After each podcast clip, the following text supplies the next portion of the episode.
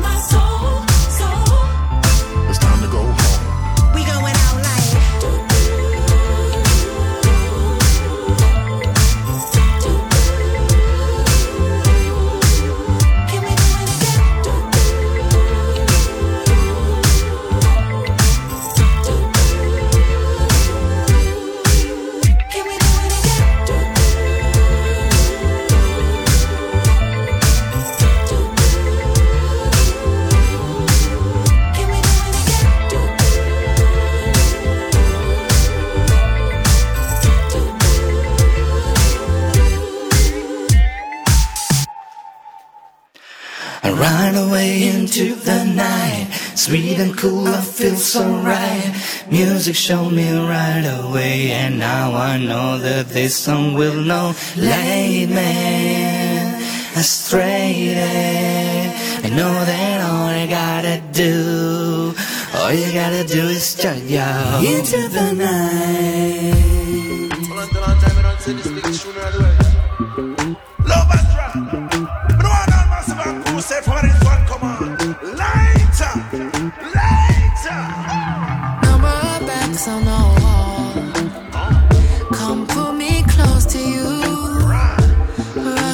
deep into the morning. Cause by sunrise, I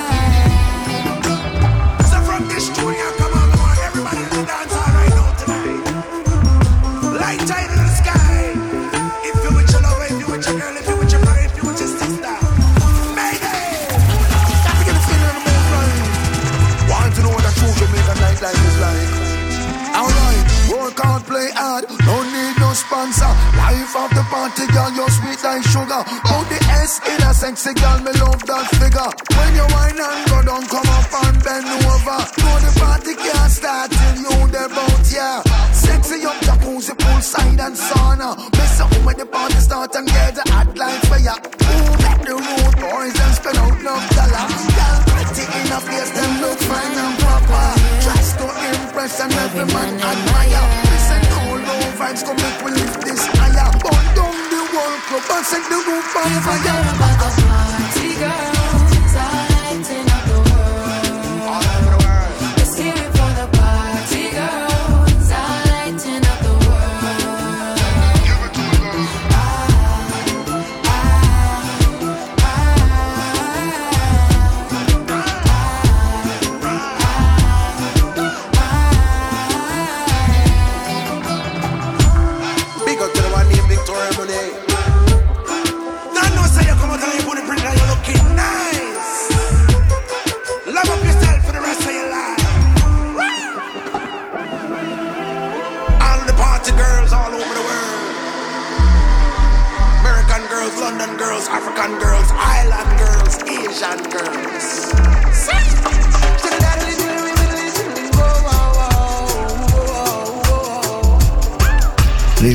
sta spopolando questa Party Goers. Eh, io devo dire che sì, la trovo carina, l'ho trasmessa perché mi piace andare a prendere cose e anche per non essere sempre terrificantemente un boomer, eh, nel senso che non trova mai cose un po' moderne, un po', un po', che girano col nuovo suono. Però devo dire che quando poi mi incrocio con Snoop Dogg, October London e tanti altri che cantano Mulholland Drive, che è la novità di Snoop Dogg, beh, allora devo dire che lì mi rimetto in pace con la novità, eh, devo dire e lo trovo che, beh, insomma, adatto per Into the Night. Ultima settimana, due puntate, 12-14 giugno, poi bacio e arrivederci. Eh. Hey, how you doing, baby? Passate una buona estate, rubatela questa estate, rubatela. Yes.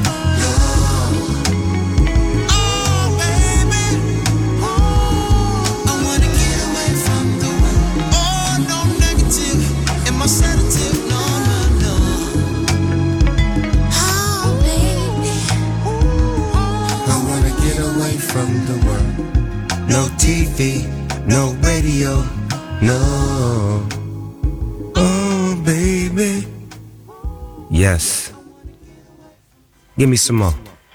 Into the night. Talk to you.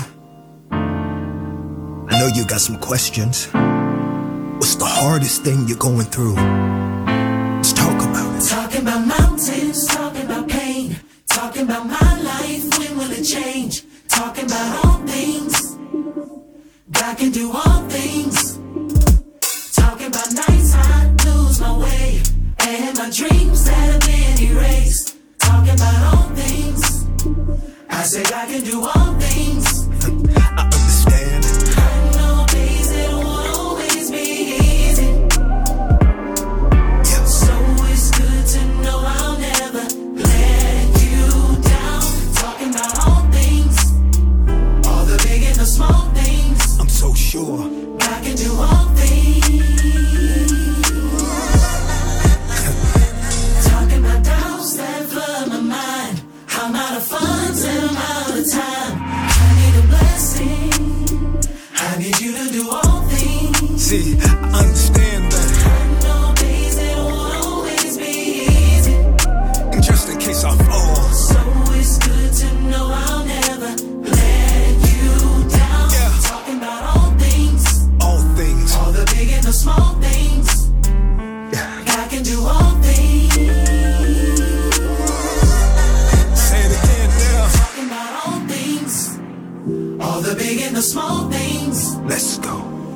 Just because he's silent doesn't mean that he's still.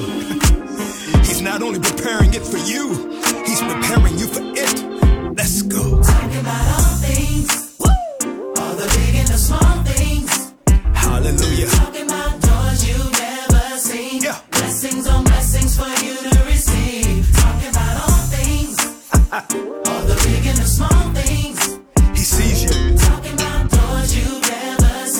seen. Blessings on blessings for you to receive. Talking about all things.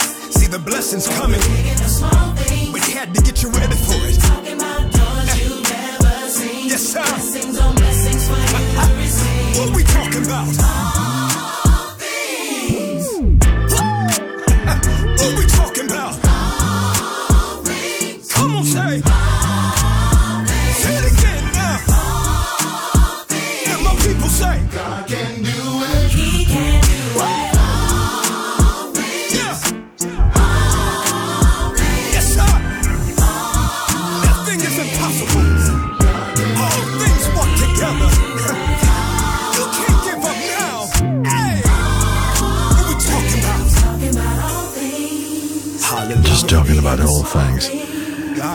Kirk Franklin, una novità US, questa Talking About All Things. Carino, no? Quando due persone dicono, beh, insomma, noi riusciamo a stare insieme perché parliamo un po' di tutto, che è uno dei grandi segreti dello stare insieme, dell'essere amici, dell'essere figli, è il fatto di avere un colloquio, di avere voglia di parlare. Devo dire che ho il piacere il 19 settembre prossimo a Chiasso con Age di portare il professor Umberto Galimberti in Ticino per una lunga chiacchierata tra figli, genitori. E c'è una frase che il professore mi ha detto anche al telefono recentemente, mi ha detto, sai Paolo, una cosa che mi colpisce sempre quando i figli dicono non ho un colloquio con i miei figli a 14-15 anni, io gli chiedo sempre cosa hai fatto dai 2 ai 12, che erano gli anni nei quali potevi parlare con loro, nei quali loro erano pronti a ricevere tutto di te come genitore, di innaffiarti e di innaffiarli in qualche modo. Come puoi pensare che a 15, quando tu sei soltanto genitore, una parte della loro vita e non più la vita, eh, tu adesso improvvisamente dica non parli mai con me, non abbiamo nulla da dirci. Basta andare in un ristorante, no? Basta vedere quanti bei DVD, quanti iPad, quanti telefonini, quanti bimbi eh, diseducati dal fatto di chiacchierare, di stare seduti a tavola, di rimanere concentrato, perché per i genitori non è importante uscire a pranzo a cena con i figli, no, no, no, è importante uscire a pranzo a cena per loro stessi, i figli sono un optional. Into the night, musica della notte, 22 minuti dopo. Just the Freeway di Cleveland P. Jones, un'altra novità. Mentre la puntata di mercoledì la facciamo tutta da ballare, se ci state. Così come tripudio all'estate che arriva. Dai, tune up your roll radio.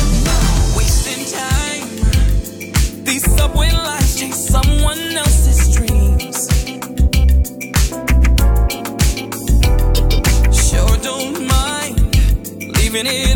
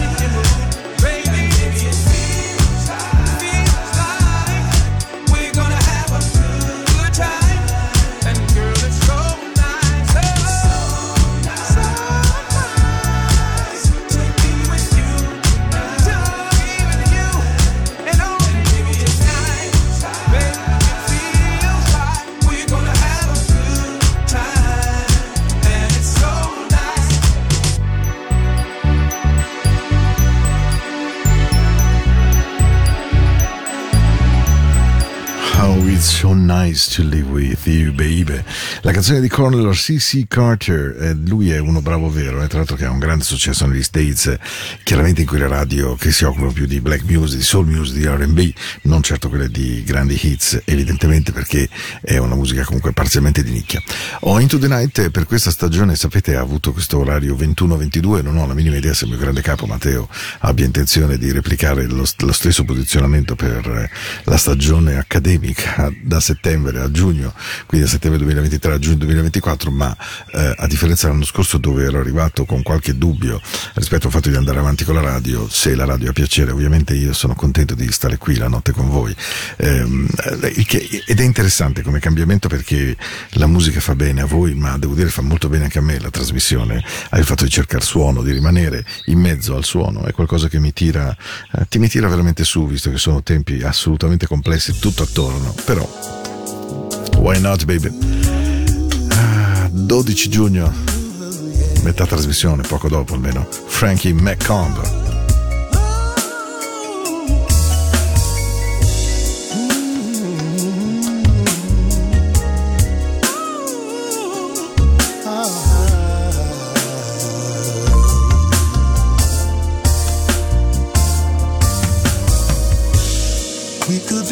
Somewhere with all of our friends. Pretend I'm not there, but make sure that I pay the bill. Ain't it funny how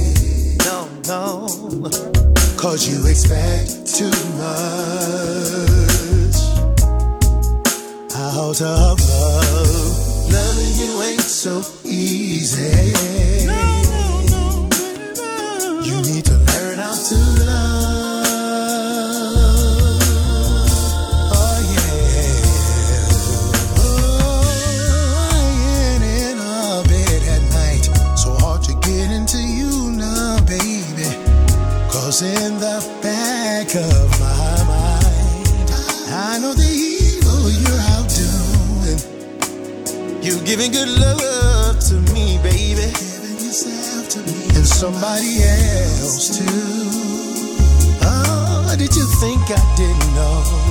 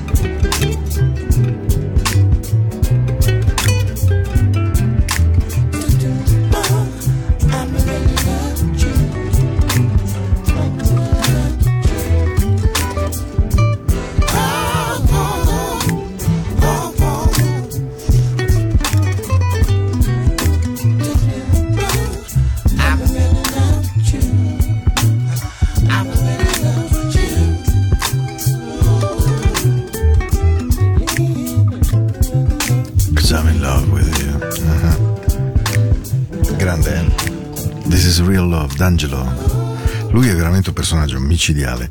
Eh, prendetevi del tempo se avete voglia di. Chiaramente deve piacere molto, molto la black, eh? quindi nel caso contrario non è, il non è il caso. Però se vi dovesse piacere D'Angelo, andate proprio anche solo in Wikipedia, lì c'è la sua vita, al suo trambusto, il suo rapporto con Angie Stone, la musica che ha saputo produrre, pur in una eh, discografia veramente brevissima, con, con delle interruzioni lunghissime, perché è andato in crisi, è andato nei casini, insomma, un personaggio straordinario. Però, caspita, tutto quello che ha fatto è meraviglioso, secondo me. Niente da dire. Into the Night, 12 giugno. We are just back to the good music. Abbiamo 18 minuti per darci i bacciotti della buonanotte. Cerchiamo un buon suono, dai.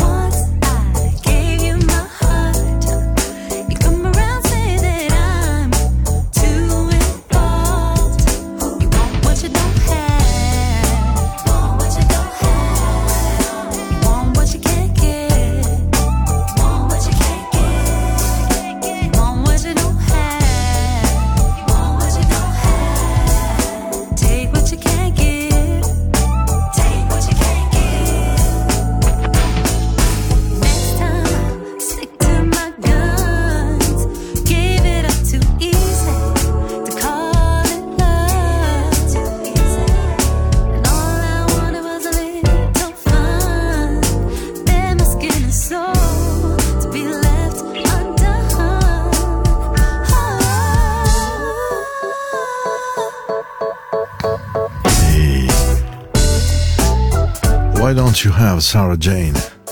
Allora, questa sera ho deciso di chiudere con due canzoni. Va bene, una è molto carina di Russian Partisan, ma la ascoltiamo come ultima. L'altra è una canzone che vi ha letteralmente, credo, eh, parzialmente voglio dire sfracicato, insomma, sicuramente l'avete ascoltato un sacco in radio. E, e devo dire che poi, invece, sfrugugliando in giro, ne ho trovato una versione completamente acustica. E, e devo dire che spessissimo le composizioni ridotte a versione acustica, anche delle hit single più, fatemi dire, triturate della radio possibile, non so per quale ragione riescono a trovare una loro dignità, come se avessero un, narra- un tessuto narrativo diverso, migliorato, insomma è difficile da spiegare, però provate ad ascoltarla, ditemi cosa ne pensate, prima di Send from Heaven di Russell Patterson, prima ci ascoltiamo la canzone che credo conosciate davvero a memoria.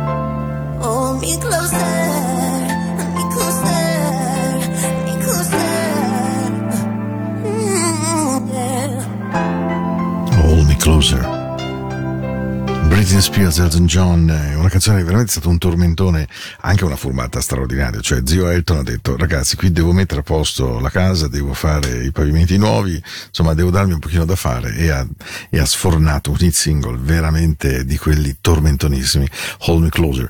Siamo all'ultima canzone di questa sera, io per quanto mi riguarda non ho moltissimo da dirvi, se non che sia una buona, buona, buona canzone che spero vi tenga buona compagnia, parimenti, e che ci sentiamo settimana prossima, no, ci sentiamo mercoledì dalle 21 alle 22 e poi basta, quindi poi è finita, c'è ancora soltanto la replica di domenica. Dopodiché non so cosa voglia fare d'estate il mio grande capo Matteo Vanetti, poi adesso ha un nuovo capo pure Alex Uboldi, questi sono controllatissimo, non so se vogliono mandare in onda durante l'estate le repliche come a volte hanno fatto eh, di tutta l'annata, di tutta la stagione, diciamo così, ma questa è veramente una scelta della radio. Il mio indirizzo mail rimane paolo at radioticino.com, se avete voglia di ascoltare le puntate comunque c'è il podcast di Radio Ticino per farlo, ma anche Spotify quando funziona, ma insomma in genere, in genere non ci tagliano poi così tanto, è tutto un problema legato ai diritti, insomma questo è un grandissimo potere quello di Spotify, quello di uccidere o di aiutare la musica a loro, a loro assoluta preferenza. Per quanto mi riguarda, ci sentiamo mercoledì sera. Prometto una di quelle puntate, promesso, eh, in cui dovete venire vestiti giusti, proprio tipo James from the Workout, e dopodiché si balla e si suda. Vi aspetto. Baci.